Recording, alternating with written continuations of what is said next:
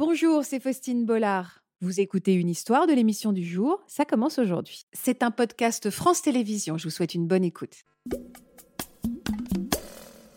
On savait que c'était des vrais jumeaux. Du coup, j'étais très suivie euh, toutes les deux semaines. Et euh, elle fait l'échographie. Donc moi, je savais que William était à droite, Jia, et Mathieu était à gauche, JB. Et elle m'a dit, le cœur de Jia s'est arrêté. Comme ça. Et mon mari est arrivé. Et il a dit, euh, ok, bah donc on sort, on le réanime. Elle a dit, non. Et Mathieu, comment il va? Bah Mathieu, ça va, mais il peut avoir des lésions cérébrales irréversibles. J'ai échoué à donner vie à mon enfant. Bonjour Isabelle. Bonjour. Bon Isabelle, vous avez attendu depuis tout à l'heure. Vous devez être épuisée. Ah, j'écoutais. Parce que vous avez tout vécu aussi à travers nos invités. Vous, c'est une histoire aussi euh, euh, particulière et un peu différente euh, que vous allez nous raconter. Ouais. Votre histoire est différente parce que vous attendiez des jumeaux. Oui, c'est ça. ça. Aujourd'hui, vous avez une explication de ce qui est arrivé d'ailleurs? Non plus. Non plus? Non. Aucune On explication. On ne sait pas. Non. D'ailleurs, j'ai une question. Elle est certainement maladroite, mais peut-être pas. Est-ce que quand on ne donne pas d'explication, toutes toutes vous, vous savez toutes, vous êtes toute maman, euh, à quel point on- la culpabilité fait partie de la définition même d'une mère. Est-ce que vous n'avez pas arrêté de vous refaire le film en disant qu'est-ce que j'ai pu faire? Bah moi, ça va là-dessus. C'est un travail en moins à faire. Pourquoi? Pourquoi? Dites-moi. Parce que vraiment, j'ai mis tout de côté. Je me suis, enfin, vu que c'était une grossesse gémellaire euh, où ils étaient en fait, on savait que c'était des vrais jumeaux. Oui. Ils se partageaient le placenta. Du coup, j'étais très suivie euh, toutes les deux semaines. Donc, je, et donc, et Vous saviez que vous il n'y avait rien qui, allait pas- qui n'allait pas chez Mathieu et William. Voilà, Mathieu et William. Et euh, donc, j'étais très suivie. Et euh, la gynécologue, j'étais en maternité de niveau 3. euh, donc voilà, très suivie. C'était la chef euh, obstétricienne qui me faisait les échographies. Et euh, j'ai été arrêtée à six mois de grossesse. Donc vraiment, enfin, j'étais royale. Et j'ai un travail qui est assez cool. Je suis professeure de yoga. Donc euh, voilà, je Zen. zen. Voilà, donc vraiment, je m'étais donné tous les moyens pour que la grossesse se passe bien. Et ça concordait. Donc moi, là-dessus, niveau culpabilité, je me suis dit, ça va. Enfin, Ça va. voilà. Alors, c'est à, à quel moment vous avez, on vous a alerté sur le fait que quelque chose n'allait pas? Le- le- Pareil que, nos, que, que, que, que Hélène ou Samantha, c'était au dernier moment? Euh, oui, plutôt, plutôt au dernier moment. Donc j'avais quand même du diabète de grossesse, mais je l'avais fait aussi pour ma première grossesse. J'ai déjà une fille euh, qui a bientôt 5 ans. Donc à ce moment-là, quand j'étais enceinte, elle avait 3 ans euh, et demi. Et j'avais déjà fait du diabète de grossesse. Donc j'avais juste ça qui était un peu casse-pied parce qu'il y a un régime assez strict. Et il fallait que je fasse aussi des piqûres d'insuline. Mais bon, ça va. Enfin, franchement, quand on est enceinte, on le fait. Donc, vous avez ce diabète-là. À quel moment on vous a dit qu'il y avait quelque chose qui n'allait pas? Euh, bah, euh, en fait, le jour où on a su le décès. Vraiment. Donc c'est euh, au moment d'une échographie? une échographie de contrôle. On vous dit quoi? Bah, à ce moment-là, pas de bol, mon mari n'était pas encore arrivé. Sinon, toutes les échographies, il était toujours là. Il arrivait, il était sur le parking. Elle fait l'échographie, donc c'est bien, c'est que toutes les deux semaines, au bout d'un moment, je savais, je savais euh, Lire les échographies. Donc William faisait 1,1 kg, Mathieu 1,3 kg. ça correspondait bien avec, euh, avec le moment. J'étais à ce moment-là à 20 29 semaines aménorrhée. Donc je vois en plus qu'ils ont pris du poids. Donc je me dis, bah, c'est cool. Et puis euh, elle arrête et elle pose et dit euh, je suis désolée, il y y a un souci. Et elle me dit Donc en fait, à l'époque, enfin à l'époque, c'est JA et JB. C'est comme ça que eux, lorsqu'ils font des échographies, ils font la différence entre bébé qui est à droite, bébé qui est à gauche. Et donc moi, je savais que William était à droite, JA, et Mathieu était à gauche, JB. Donc voilà. Et elle m'a dit Le cœur de JA s'est arrêté. Comme ça. Donc euh, bah là, juste, j'ai hurlé. J'ai hurlé, hurlé, hurlé, hurlé. J'étais que un cri, un hurlement. Et mon mari est arrivé en entendant les hurlements. Il a ouvert la porte et il a dit bah, Qu'est-ce qui se passe? Et là, elle a redit bah, Le cœur de Gia s'est arrêté. Je, je suis désolée. Et moi, je ne pouvais pas parler, en fait. C'était impossible. J'étais. Mon bébé, mon bébé. Enfin, qu'est-ce qui se passe? Enfin, Et il a dit euh, Ok, bah, donc, euh, on le sort, on le réanime. Elle dit non. Et il dit bah donc vous le faites sortir. Enfin, ça veut dire que là il commence à comprendre qu'il est décédé, mais il dit bah faites-le sortir du ventre de ma femme. Non, parce qu'il y a Mathieu. Et là c'est et Mathieu comment il va?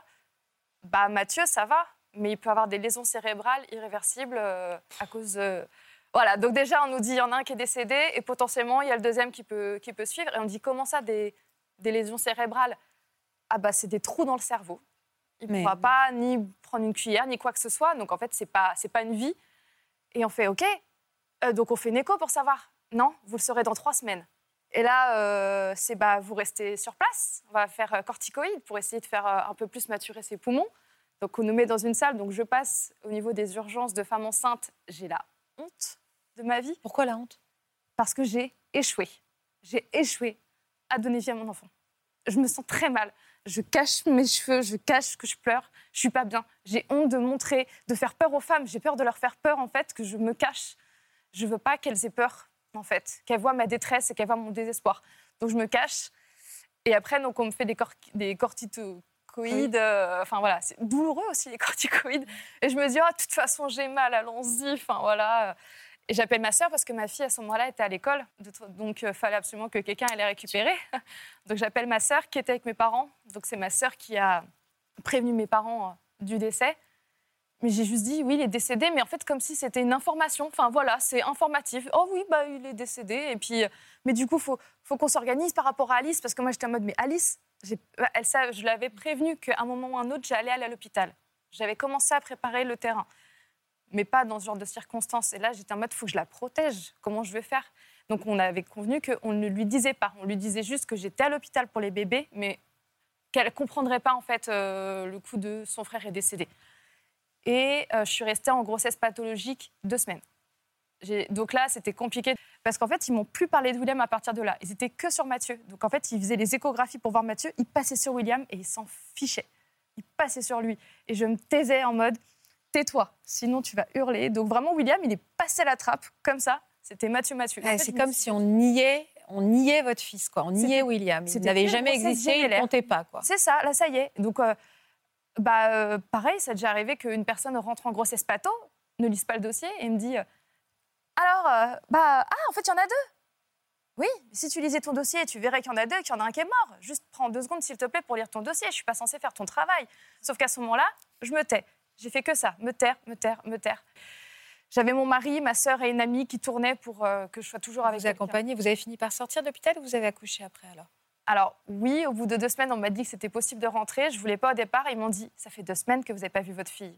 C'est comme ça qu'ils m'ont eu. Donc je suis sortie. euh, J'ai dû dire à ma fille que l'un de ses deux frères était pas bien.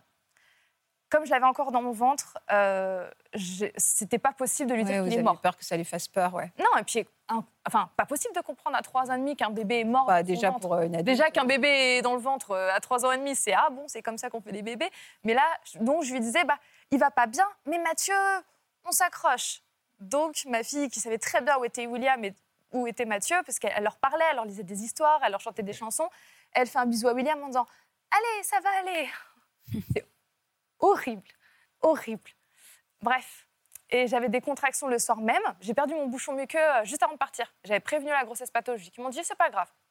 Ok, je suis quand même rentrée chez moi. J'avais prévenu que j'avais des escaliers dans la maison. C'est pas grave, ok. Le lendemain que je sois sortie, j'avais des contractions vraiment rapprochées. J'ai appelé au bout de deux heures et toutes les cinq minutes. J'ai appelé la grossesse pathologique en disant Je suis sortie hier, après deux semaines. Est-ce que je vais maintenant ou est-ce que je fais un bain?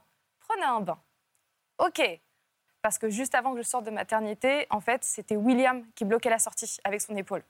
Donc là, j'étais en mode, bah, il se passe quoi en fait? Parce qu'un accouchement, ça se fait à deux, en fait, bébé, maman. Et là, j'en ai un des deux qui bloque le passage. Je ne sais pas comment ça se passe.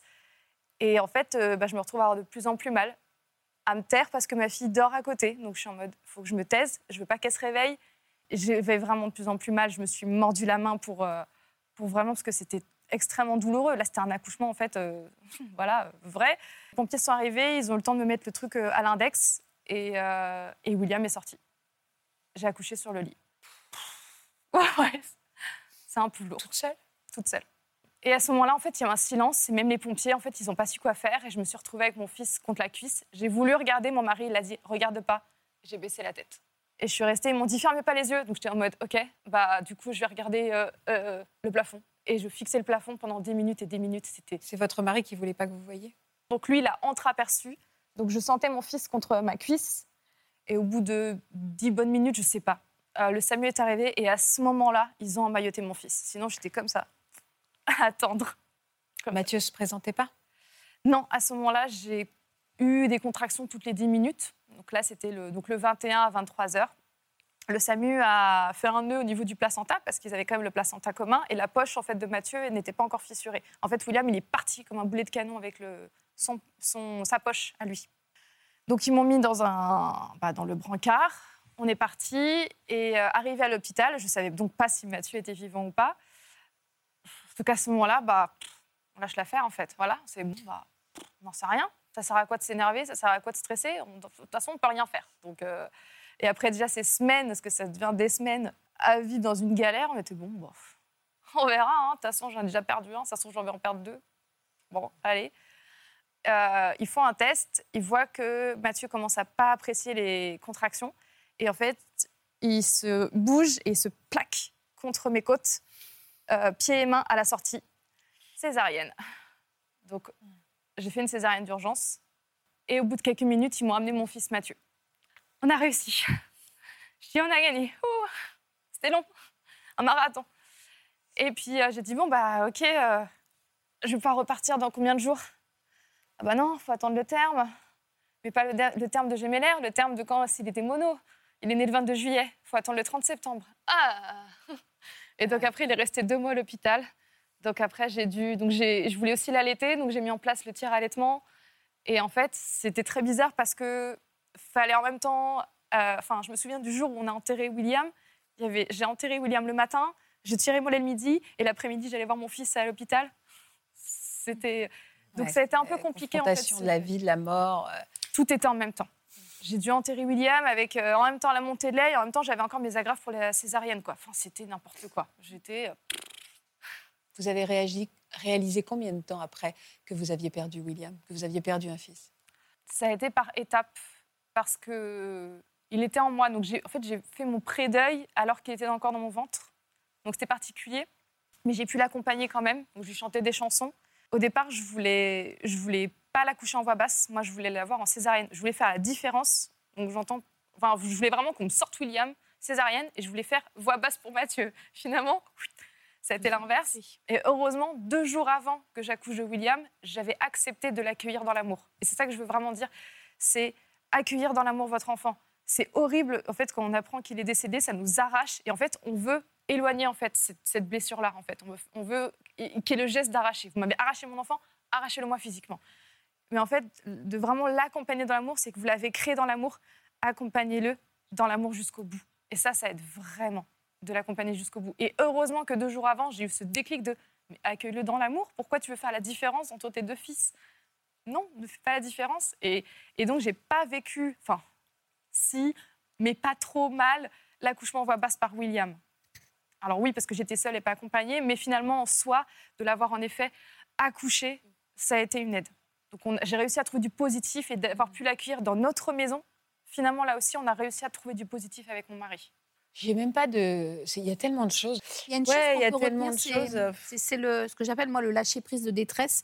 Le lâcher prise de détresse, c'est quand de toute manière euh, on, rend- on se rend compte sur la durée que le contrôle de toute manière ne nous sauvera pas et que c'est parce qu'on accepte ce que vous avez dit, qu'on accepte les événements que du coup, de fait, on va pouvoir les traverser. Je pense que de par votre, votre métier, de par euh, tout le travail de, de méditation, il y a une forte euh, introspection en vous, une conscience de soi qui vous a aidé sur ce chemin et qui peut être un message pour, euh, pour, pour les personnes qui nous, qui nous écoutent. Voilà, j'espère que ce podcast de Ça commence aujourd'hui vous a plu. Si c'est le cas, n'hésitez pas à vous abonner. Vous pouvez également retrouver l'intégralité de nos émissions sur France.tv.